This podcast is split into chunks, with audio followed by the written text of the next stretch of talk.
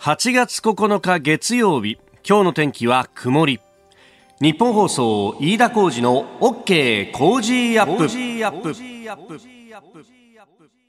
朝6時を過ぎました。おはようございます。日本放送アナウンサーの飯田浩二です。おはようございます。日本放送アナウンサーの新業一華です。日本放送飯田浩二の OK 工事アップ。この後8時まで生放送です。えー、今日は山の日の振り替え休日ということでお休み、まあ、ゆっくり起き出してという方もねいらっしゃる多いんじゃないかとも思いますけれども、はい、なんといっても昨日ね、えー、東京オリンピック17日間のその戦いというのが終わり閉会式があったと、まあ、これを見てですね、えー、夜更かしをされたという方も多かったのかもしれないですけどね。はい、えー途中までかな、あれは、私は。本当ですか？最後まで見た。最後まで見てました。偉いね。最終最後僕も見てたんですけれども、こう、子供がですね、もういい加減眠たいと。で、寝よう、寝ようってずっと言われてたんですけれども、バッハ会長の喋りがなかなか終わらないんで、これはいいや、もう寝ようって言ってですね、寝てしまったというのがあって、まあその後あのね、後であのまたじっくり撮っておいたので見ようかなというふうに思っておりますが、いやー、本当最後の最後までね、えー、各国の選手たちも、そして日本の代表の選手たちも、視力を尽くしてくれたなと、最後までなんか飽きずにこう熱気を持って見ていたなという感じがありましたが、えー、この週末はですね、まあなんといってもこう野球日本代表侍ジャパン、えー、アメリカとの決勝戦ね。いやー、金メダルだよ。はい、ねね北京に忘れてきたものをようやくここ、東京で取り返したぞというね。ああ。最後はアメリカとの試合は2対0でしたけれども、うん、なんというか1点を争うこうフェアな試合が展開されていたなというね、はい、えー、お互い視力を尽くしたで最後はあの監督同士がね、うん、えー、握手をして終わるというね、まあそのあたりも含めてスポーツマンシップっていうのはこれだぞっていうのをね、こう見せつけられたシーン。まあ、そのシーンというのは、こういろんなところでね、えー、今回この17日間は、えー、ありました。すがすがしい思いというのがね、えー、お互いを称え合うというところが、最後の閉会式にも、まあ、ある意味結実していたのかな、というようなところもありましたけれども、なんか終わると寂しいね。寂しいですね。あの、あっという間だったような気もするんですけど、こう、昨日、いろんな番組で、試合のハイライトがこう流れてくるのを見て、ね、ああ、そうだ、こういうこともあったなって一つ一つこう思い返していくと、またこう熱い思いがこう戻ってきますよね。うんまあ、自国東京での開催でもお客さんは入れられずにというところだったんですが、まあその分みんながこう、平等にというか、はい、えー、まあ、いろんなメディアを通じてアクセスができるという環境だったんで、まあ、かえって、そのいろんな競技をこう、同時並行的に見ることができたなというね。確かにそうですね。そうそうそうそうそう、うん、本当、あの、テレビつけながら、でもスマホで また別のものを見てみたいなですね。はい、もう、我々、私はどっちを見てるんだろうみたいな、どっちで歓声を上げたんだろうみたいなのが、わからない体験とかもありましたけど、やっぱりその、ウェブ上のね、あの、五輪 .jp だとか、えー、も含めて、アクセスが相当上がったっていうのが今日記事に出ていて、うんはい、18倍ですか。いや、すげえなと。うん。まあ、しばらくの間は見返すことができるでしょうから、もうちょっとだけね、えー、夢の続きに浸っていようかなと。特に今日祝日の振り替えでお休みっていう方々は、えー、そこでもう一杯飲もうかなっていうような、ね、あいいですね。あ感想戦みたいなこともできるんじゃないかなと いうことも思いながら、えー、我々は普通に8時まで生放送をいたします。あなたの声を届けます。リスナーズオピニオン。この傾向ジアップはリスナーのあなた、コメンテーター、私、田新業アナウンサー、番組スタッフみんなで作り上げるニュース番組です。えー、ぜひメールやツイッターで、ご意見を寄せください。今朝のコメンテーターは朝日新聞編集員の峰村健二さんです。えー、6時半頃からご登場いただきます。まずは東京オリンピック閉会。えー、そして7時台ですが、えー、まん延防止等重点措置、新型コロナ対応、そして台風の最新情報をすですね、緊急避難、えー、緊急安全確保というものが、広島県の北広島町の一部に出されているという状況であります。えー、まとめてお伝えいたします。えー、それから今日8月9日は長崎への原爆投下から76年となる日でもあります。えー、平和記念式典今日営まれます。えー、それから横浜市長選挙について、さらに対話アプリ LINE のハッキング被害と、えー、いうことで、えー、それについてもまた南村さんに伺っていこうと思い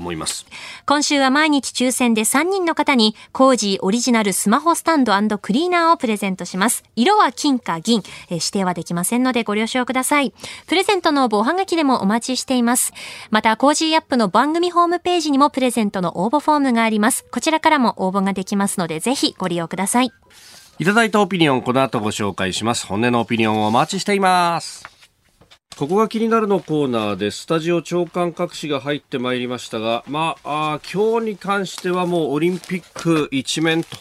お各紙そうなっておりますし、また思い切ったなっていうのは、こう、読売新聞で、あの、スポーツ新聞はたまにやるやつですけれども、あの、一面と最終面をですね、こう、つなげる紙面にこうすると。で、えー、大きな大きな写真を真ん中に配置するっていうね。えー、これ一般紙で見るのは結構珍しいなという感じで、えー、あります。すごいね。えー、閉会式で入場する日本の選手たちっていうのが大きな写真になってますけれども、バスケのね、えー、日本代表の面々であるとか、ね、えー、そして日の丸を掲げる選手もいたりとかね、えー、非常にこういい写真だなというね、えー、感じもありますが、まあ、あの、ことのさにですね、祝日の紙面でもあるということもありまして、えー、オリンピック関連の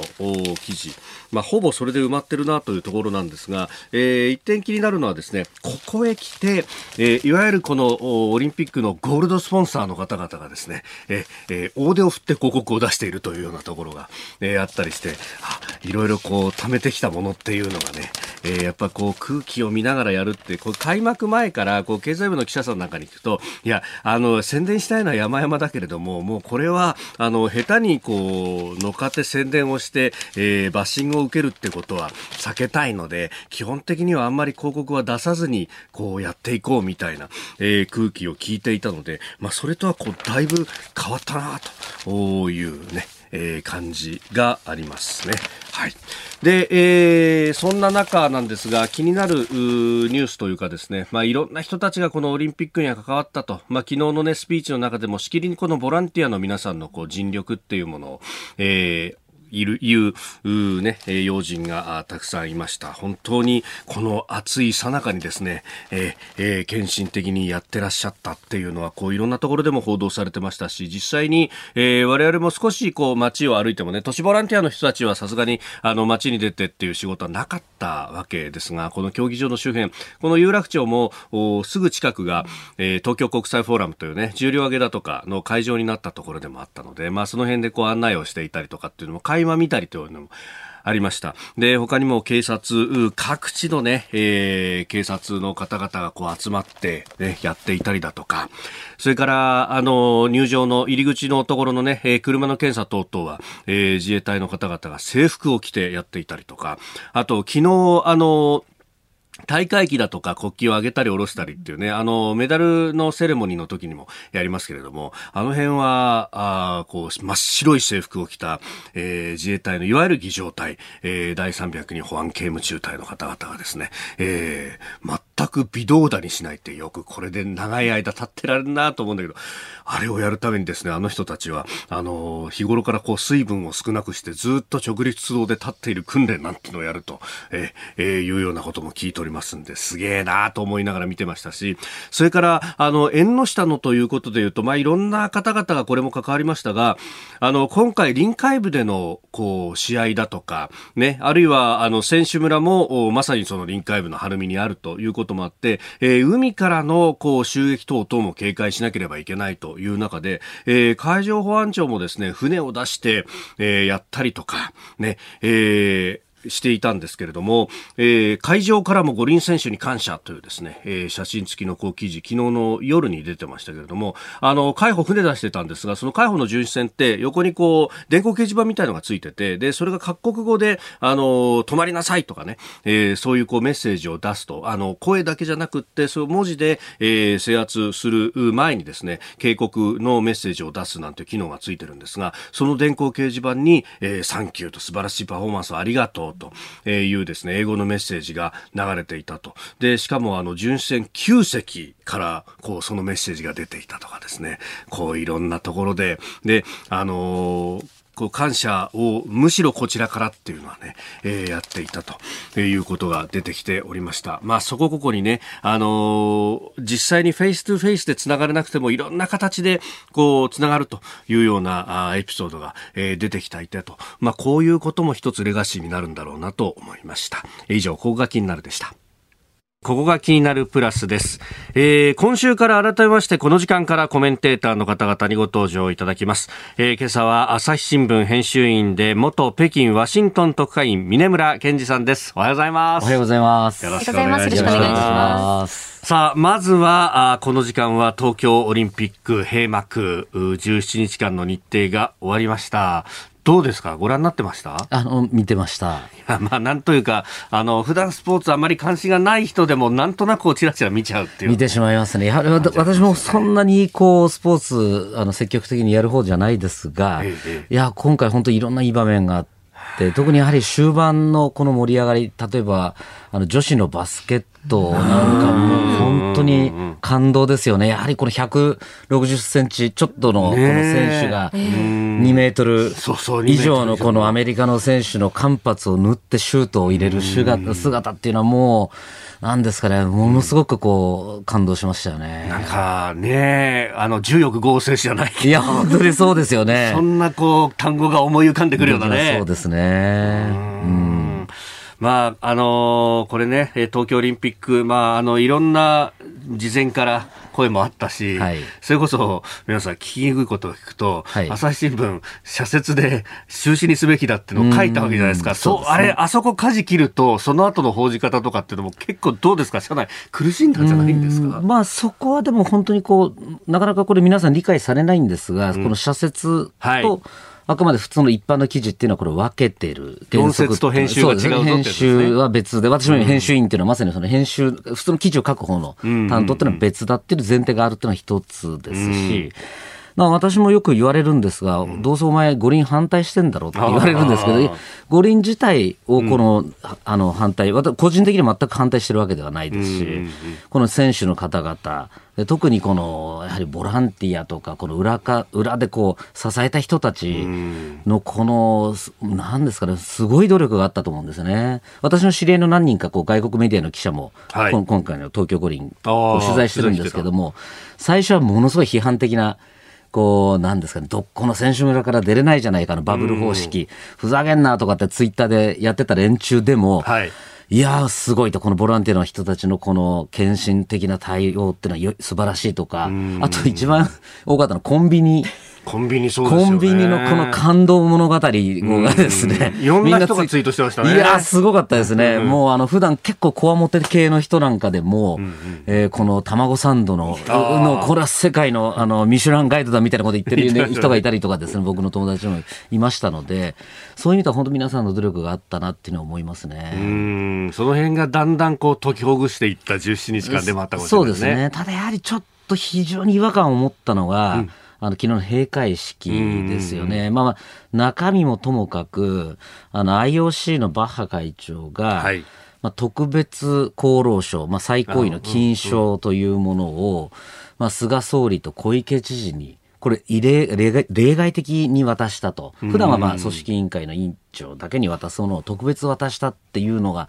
はい、え？なんで？っていうのは、すごい思ったんですよね。というのは、その、まあ、どうせ特別でこの渡す例外で渡すんだったらそういうこういう感染下の中でもやったその、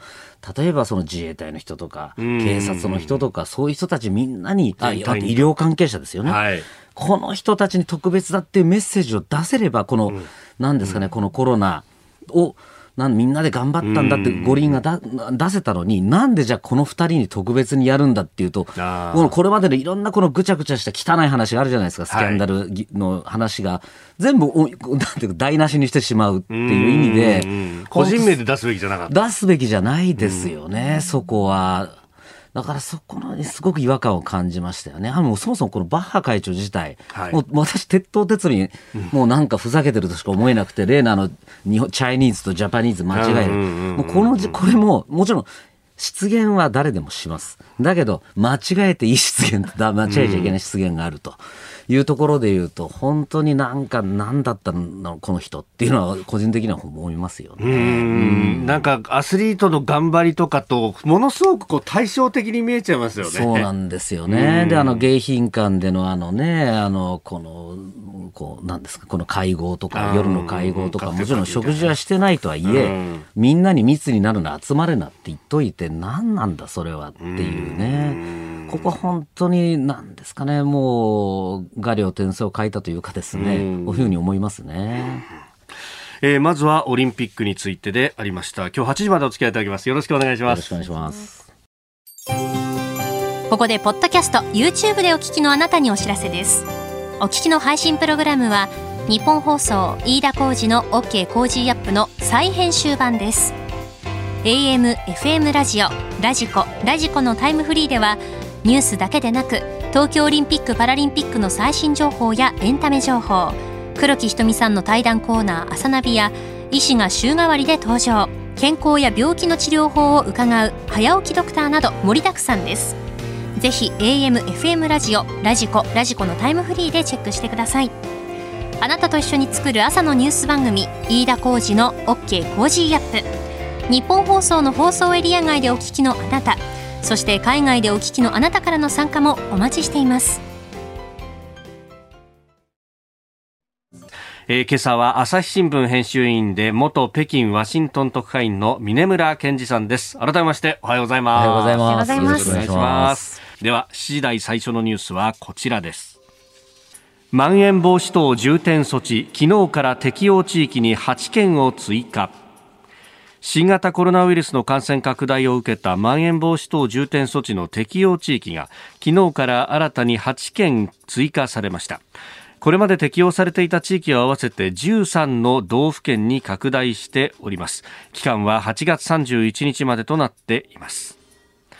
えー緊急事態宣言は東京周辺1都3県と大阪、沖縄そしてまん延防止等重点措置も13の道府県となっております。さあ、まあ、感染の拡大、どうこう食い止めていくか、これはワクチンとの追いかけっこになりますかね。そうですね。これ、やはり今回のオリンピックの一番のテーマは、このコロナに打ち勝ったっていうことがメッセージであるからには、これ全くまだ終わってない話で、はいもちろんパラリンピック、その後ですようね。んこれもうコロナをしっかり抑え込むっていうふうにしないと、コロナに負けたっていうふうになってしまうことを一番恐れてますね。はいというのも半年後には実は北京のはい。この冬季五輪が控えてるわけです。で、もうこの間、えー習近平国家主席も現地を視察して、もうええええええ。もうすごい、えあの、しっかりした完璧なオリンピックをやるんだという劇を飛ばしてるってなると、これまた観客を入れて、はい。えー有観客でやるみたいな話になってきてる。ええ。かたや日本はオリンピックはやったけれども、あのコロナが、えーまた増えたってなってしまうことは、これ最悪のシナリオなので、んここから先は本当にもう、より気を引き締めて、はいこのコロナ対策をやらなきゃいけないというふうに思ってますね。うーんやっぱりそこら辺こう国際政治とね、えー密接に、まあ、オリンピック大きなこう国際イベントっていうのはこう絡まざるを得ないというはいところもあるわけですかね。そうですね。あの、そこで言うと、実は今私も、あの、取材班に参加している朝日新聞の経済安保企画というのをやってるんですが、はい。昨日一面トップでしたね。そうですね。あの、ワクチン外交をめぐる、はいこの、えー世界の、まあ、各国との攻防っていうところを紹介したんですね。特にあの台湾に対してどうワクチンを出すかっていう。そうですね。あれ結構突っ込んでましたね。そうですね。もうこの話はかなり、えー、あの政治部担当の編集委員が、を中心に頑張って取材をしたエピソードなんですが、まあ、特に、うん、まあ、えー、あの、なんですかね、まあ、日華議連の、はい、えー、古谷議員とかですね、えー、あとあの、あえー、安倍前総理が相当こう、陰でうまく動いて、あのアストラゼネカ製のワクチンを、はい、えー、台湾にこの供給したというこのエピソードなんですが、相当水面下で、水面下ですね、このやはりいろ私もいろんなあの関係者から聞いてますが、相当ご苦労やはりされたみたいなんですね。よくあんな情報管理ができましたよね。そうですね、もうこれ本当にやはりバレると、もしバレたらもちろん中国政府、から、まあ、おそらく反対が来る。だけではなくて、いわゆる中国に、えー、近いとされている国会議員の方々からもこの妨害が入るということを恐れて、もう極秘裏に、えー、進めてアメリカよりも早くこう提供したと。これは本当にもう、あの、なんですかね、日本のこのワクチン外交でいうと、まあ、地味な話ではあるんですが、非常に重要な、えー、なんですかね、一つのこれ成果だと言っていいと思いますね。くしくも6月4日に送ったという、ね、そうですね、ね。6月4日。これはまあ偶然だと日本政府のあの関係者は言ってますが、まあ偶然でも何でもこのメッセージ性ですよね。で、特にやはりこかなりあの時台湾の、はい、えー、蔡英文政権が非常に窮地に追い込まれている時だったので、そこにこのワクチンをしっかりこう供給できたっていう、この政治的なインパクトは非常に大きいですし、今後も生きてくると思いますね。これが大々的に報じられましたが、その後実は他の国々にもこう結構出してるんですね、そうですね。あの実はこれ、あのもともと一番多いのはまあアメリカ、中国っていうのが多いんですけれども、日本はサインあの一応3番目なんですね。そこでこの日本は国力を考えても、これやる、はい、あのやるべき話だと私は思ってますね。えー、供給先もまあ台湾だけでなくベトナム、インドネシア、フィリピン、マレーシア、タイと。おまあ、東南アジア諸国を中心にかなり出している、はい、そうですね、うん、このあたり、非常にこれ、アメリカの政府の関係者なんかと話していても、日米でうまく連携がやはりできてるみたいなんですね。はい、あのコバックスっていうこう世界的なこの供給のシステムとはまた別に、はい、えー、しっかりこう日米でいわゆるそのえー、同盟国もしくはその友好国にあのうまい形でこう供給ができてるって意味ではこの日米のこのワクチン外交っていうのは対中国にこう対抗するという意味でも非常に、えー、なんですかねうまくいってる戦略あの外交戦略だというふうに思ってます。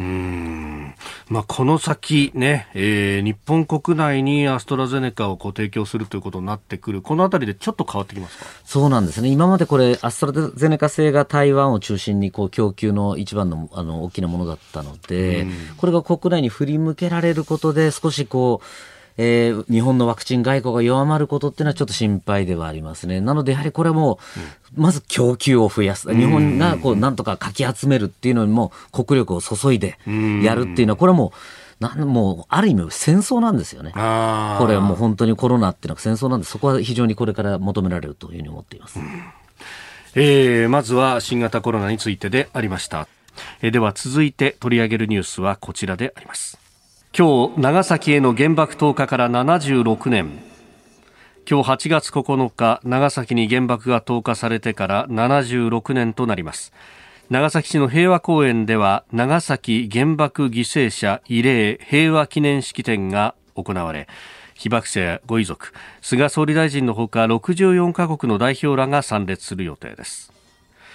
台風9号の影響もありまして、えー、実施の可否というものも検討されましたが、えー、予定通り午前10時45分から式典が行われ原爆投下の11時2分に黙祷が捧げられます、えー、広島長崎原爆の日、えーま今回は核兵器禁止条約が発効してから初というようなことも論点として報じられてもおります。そうですね、はい、私もあの20年ほど前に、はい、あの広島の支局でこの,、はい。えー、このいわゆる原爆問題の担当をしていたので、非常にこれは感慨深いものがあります。まあ、あのね、この20年前というと、ね、被爆された方々というのも、まあ、かなりご存命の方も多いし、はい、まあ、そこをね、前々からこれ準備して報道するという形でしたよね。そうですね。特にやはりその被爆者の方々のからの証言を聞いて、うん、えー、こう報道するっていうパターンがあったんですが、今もうすでにこの被爆者の方の平均年齢84歳になっていると。はい、で、私が当時あのお付き合いしていた被爆者の方々も相当あの亡くなられてる方が出てきているので、はい、今後これどういうふうに、これまでのパターンはもうだんだん通用しなくなってくるので、何かこう新しい技術を使って、この継承の方法っていうのを我々メディアも含めて考えていかなきゃいけないなというふうに思っています。うん。まあ、そこのね、えー、ところこう記憶をどうつないでいくかっていうのはさまざ、まなこう災害でテーマとなるところですけれども、まあ、この技術の進歩等々でどう追体験をしてもらうかっていうところですか、ね、そうです。そこが重要ですよね、でこの技術の進歩でいうとこの20年間、うんはい、技術が違う技術の進歩が行われてて、やはりこの核兵器は、我々の望みとは違って、こうどんどん増やしている国があると、やはりそれが一番やはり中国なんですよね。で、これ、中国自体はこのアメリカと、あの、ソビあのロシアが、この、まあ、あの呼びかけている、あの中距離、えー、核ミサイルのこの禁、えーと、制限の条約にも入っていませんし、はい、あの INF 全廃条約ですね、参加も拒否していると。はい、でさらには最近、やはりこのアメリカの研究者の間で出て出てるのは、はい、この核ミサイルの格納庫、ウイグルに100個、110個、で、いわゆる甘粛省と呼ばれている内陸の砂漠にも119箇所。うんこう新たに見つかったとい。う意味ではですね、はい、かなりのスピードで、この核ミサイル核核農庫を作っているんではないかという、えー、疑惑が出てきています。うん。このこの格納庫、サイロっていうね、言われ方したりしますが、すね。はい、これってあの、基本的には弾道ミサイルを格納しておくところ、そうですね。大陸間のものが、えー、だけではないですが、まあ、メインはそうですね。はい、そうなってくると、そうですね、どこ狙うんだって話になってきますよね。ということですよね。今までこの中国の核戦略自体はミサイルもそうなんですけれども、はい、基本的にはまあ日本とかこの近海、近なんですか周辺国、えー、中距離、えー、もしくは短距離がメインだったんですね。それが今度、だんだんこう長距離の ICBM と呼ばれている長距離のものは、今までは少なかったとされているんですが、これどんどんどんどんそちらを増やしてくるとなってくると、全面的にアメリカと、こう、対決するんではないかと。いう意思の表れとも受け取れる動きだと思ってます。しかもそれをこう今回報道とかされてるのは衛星でこう分かったっていうことを考えると見せてる部分もこれありますか？ありますね。これは一つアメリカ、あの中国の内、あの軍の内部文書なんかを見ていると、うん、わざわざその、えー、相手国、敵国の衛星に映るように見せるというのが、はい、あの記されてる部分もあるんですね。でそこで考えるとその一つの動き、いわゆるその心理戦とか宣伝戦と呼ばれてるんですけれども、はい、その一つの可能性というのは考えられます。うんこれ、ここで我々、こう日本として考えなきゃいけないのが、じゃあ、弾道ミサイル同士でお互いの都市を一発で破壊できるもので、こう、睨み合っている国が2カ国あると。で、えー、日本はそのうちの一つのアメリカの同盟国で、はい、アメリカの核の傘にいるよっていうのが今まで安心材料の一つでもあったわけですが、はいどうですか、その状況になったときに、こう、日本を、東京を守るにあたって、サンフランシスコだとかホノルルをリスクにさらせるかっていうアメリカ側の問題が出てくるんじゃないですか？今のご指摘の問題が一番最大です。中国がね、うん、まさに狙っているのはこの日米の同盟の間にくさびを打ち込むということなんです。はい、そのためにこの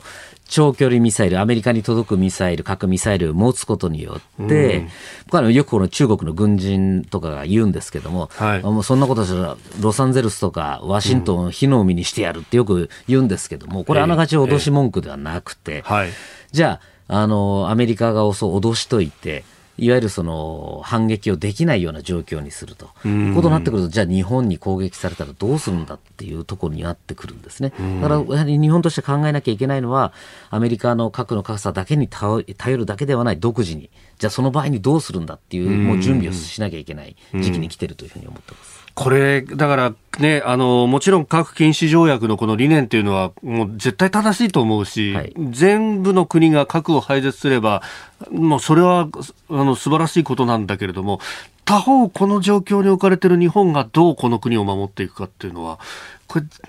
本当残念だし皮肉なんだけど考えなきゃいけないことそうですね。そこは本当にこの唯一の被爆国なので、はい、やはりこの、うん核は廃絶しなきゃいけないところを訴える義務、これはもう人類の義務なんですね、これは言わなきゃいけないんですけど、これとじゃあ、あの今の現状、核兵器がを増やしている国があることから目をそらすこと、これ違う話なので、これやはり両方、矛盾じゃないんです。これは矛盾じゃなくて、この両方をしっかり進めることっていうのが、この唯一の被爆国である日本の役割だと私は思ってる。現実的な対応が大事だというふうに思ってますね。だから本当はあのサイロの写真とかって、アメリカでも大きく報じられましたが、はい、日本こそ衝撃を受けなきゃならないニュースなんですよね。本来そうなんですよね。だからそこが、主でもやはり反応が鈍いというかですね、うん、ななんか、まあ、そうか、アメリカなんだっていう話では全くない話なんですよね。実際になかなかアメリカを攻撃するのは難しいわけですから、はいうん、そうなってくると台湾有事とか尖閣有事ということを考えて、アメリカお前ら手を出してくるなよと。いう、そういう意図だというふうに我々は認識しなきゃいけないというふうに思ってます。続いて、教えてニュースキーワードです。横浜市長選挙。任期満了に伴う横浜市長選挙が昨日告示されました。いずれも無所属で現職新人合わせ過去最多8人が立候補しております。投開票は今月22日で新型コロナウイルスへの対策やカジノを含む統合型リゾート IR の誘致などが争点とみられるとされています。えー、8人の立候補は過去最多ということですが、え、届け出順で、いずれも無所属、え、太田正隆さん、えー、田中康夫さん、小此木八郎さん、坪倉義和さん、福田峰幸さん、山中竹春さん、林文子さん、松沢重文さん、以上8人の方々が立候補されています。まあ、名前を聞いてパッとね顔が思い浮かぶ方も何人もいらっしゃるという選挙であります。まあ今回はなんか星も割れてというようなどう見ればいいですかね。かなり異例の選挙ですよね。まずこの菅総理自身が、この国家公安委員長やってた小此木さんを全力で支援するっていうことをこう、そうですね。えー、言ったりとかって、これなかなか現職の総理がこういうことを言明するっていうのは珍しいことですよね。で、さらに昨日の告示の時もですね、はい、えー、あの、菅さんと小泉さん以外の、えーえー、神奈川県選出の自民党の国会議員全員が出てきて応援をするっていう、この並々ならる、市長選とは思えないぐらいのこの意気込みで応援してる。いや菅さんと小泉さん除いたとしても、そこには河野大臣もいるしそうなんですよね。この気合の入り方って一体何なのかな、まあ多分おそらく焦り、今支持率が下がってるので焦りっていうのはあると思うんですが、はい、何かそれを超える、この非常にこう、何かこう裏にあるのかなというふうに考え勘ぐってしまいますよね。まあ、どうしてもね、あの、これだけ大物がこう様々出てくるということになると、こう国政との結びつきでこう考えてしまいますよね。そうですね。あとやはりこの現職の国家公安委員長が、この、まあ、要はこの警察を統括しているトップが、オリンピックの直前に、うんえー、まあ、一自治体の選挙のために辞めたって、この衝撃も実はこれ、あの、かなりあまり聞いたことがないですし、若干これ、この責任がちょっと無責任なんじゃないのっていうのがちょっと国民としては思いますよね。あまあまあそういった声もね、えー、一部上がっているところもこうありました。で、えー、他方でその論点として、えー、カジノあるいは新型コロナそしてまあ現職林市長はすでに3期12年務めてらっしゃるというそこのこうね、えー、評価だとか長さだとかっていうのもこう論点として上がってくるようですね。そうですね。やはりこれ注目は IR の誘致になってくるんだろうなと思いますよね。はい、で、うん、あの、小此木さん自身は、これまあ、政府の方針に反して、まあ、はい。横浜、まあ、IR 自体はあの反対ではないけれども、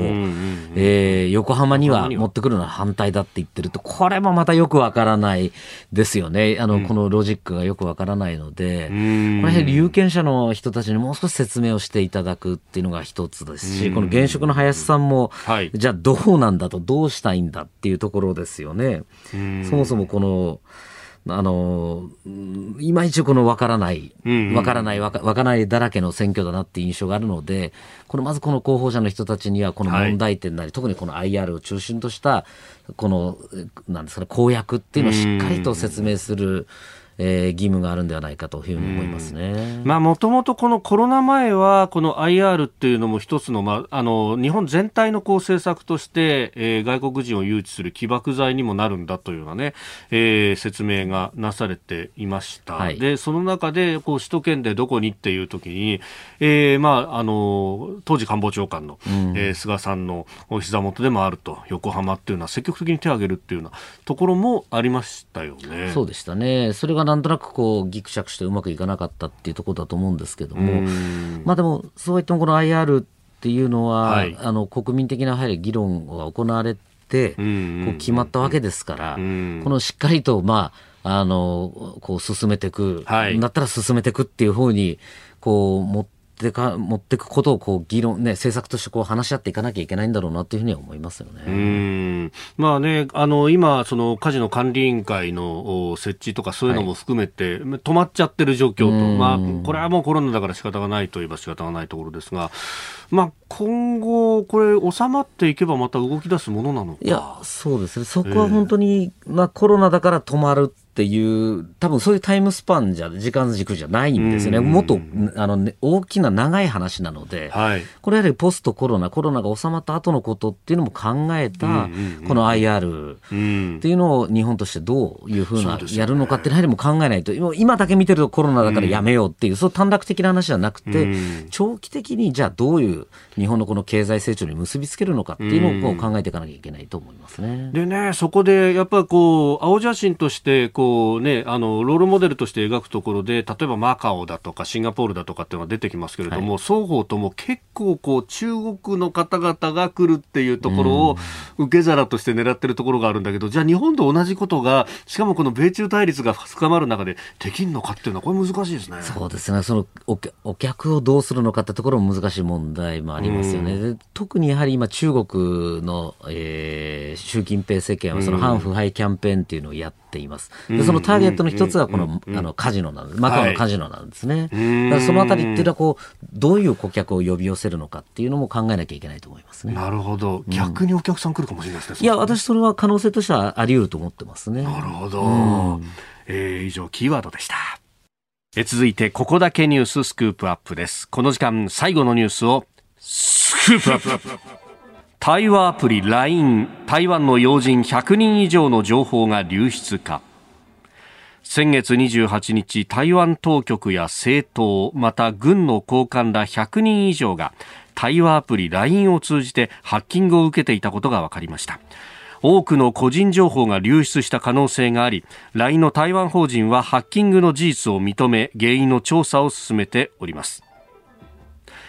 先月28日付の台湾の新聞自由時報で報じられその後 LINE の台湾法人が認めたということですが宮村さんこの LINE に関してっていうのはずっと取材されていますよね。そうです。これやはりあの一番恐れていたことが起きたなっていうのは私の印象です。というのはまあ今回あの3月に報道したまさにはい LINE は、ええ。の、えー情報が実は韓国一部の情報が韓国のサーバーに保存されていてさらにはいは中国うん。の、えー関連会社があーアクセスリあのしていたと。はいいう情報があるんですけども、これでいうとこの台湾の問題っていうのは日本、ある意味日本以上に深刻な問題なんですよね。ええええというのはその、私の知り合いのこの LINE のああのたかあのすみません台湾の、はいえー軍のお幹部とか、あはいえー政府の高官ってほとんどかなりそうですね9割ぐらいの感じで、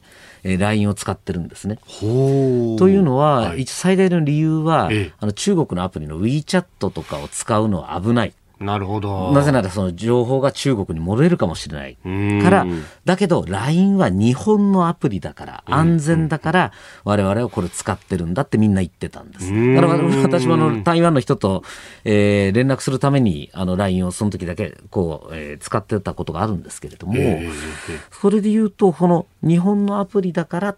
ていうこの信用を完全に失ってしまう行為になりかねないっていうことです。で、今回のこの、えースパイウェアとして使われたこのソフトっていうのは非常にこれ、え巧妙なもので、はい。例えば盗聴、そのスマホの盗聴だけじゃなくて、んあのいわゆる位置情報で、この人がどこいるかっていうのまで全部抜き取られるという情報だったんですね。ねってなってくると、これ本当にもろに台湾の軍とかはい政府の幹部の、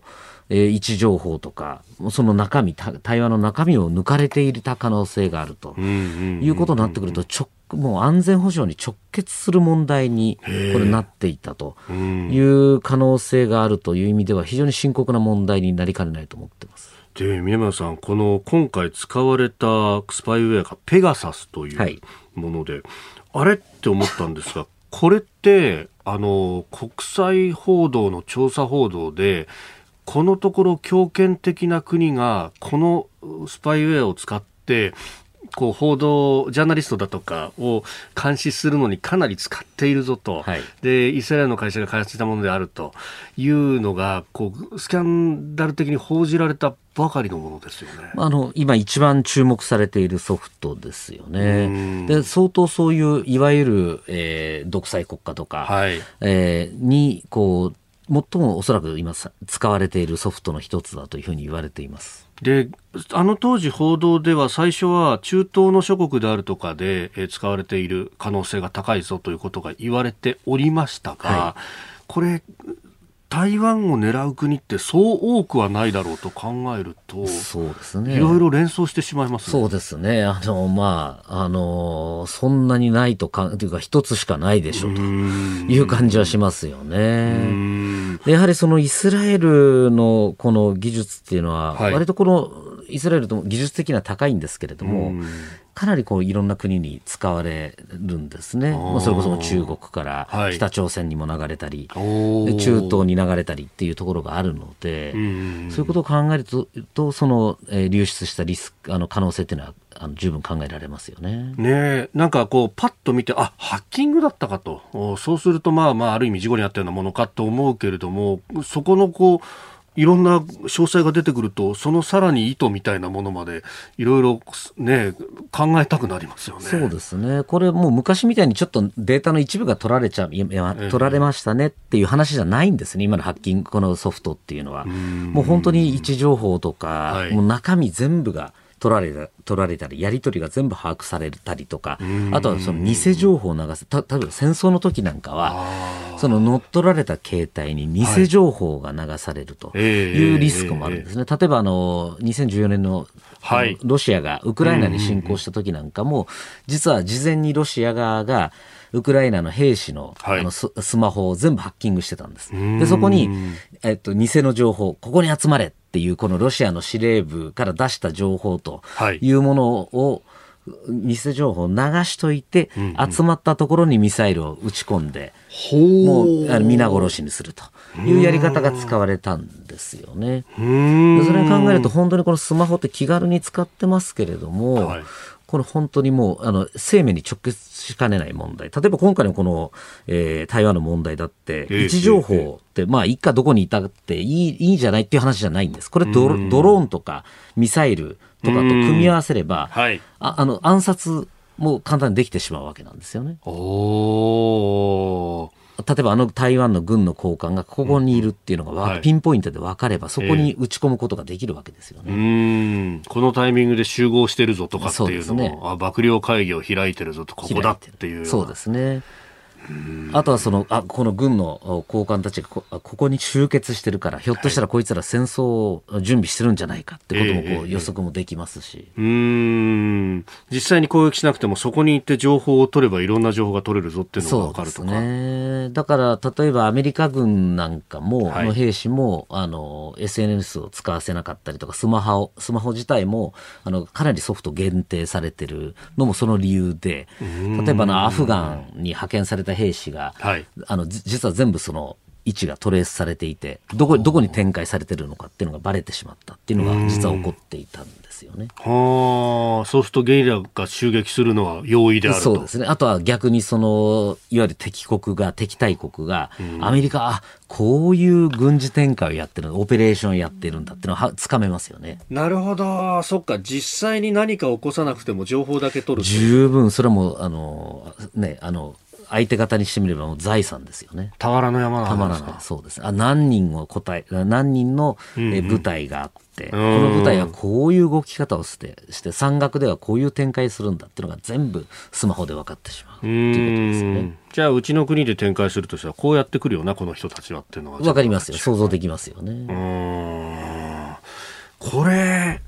LINE 日本でも相当使われてますよね。今回台湾のこと出てきましたがと考えると。このまあね、官房長官の会見では、まあ現時点では、はい。えー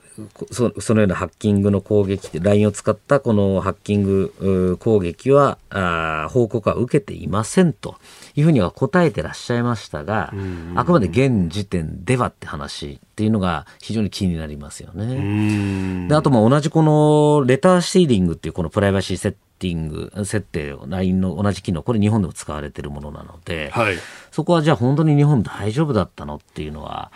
あのこあのしっかりとこれ調査をしてもらいたいですよね。ん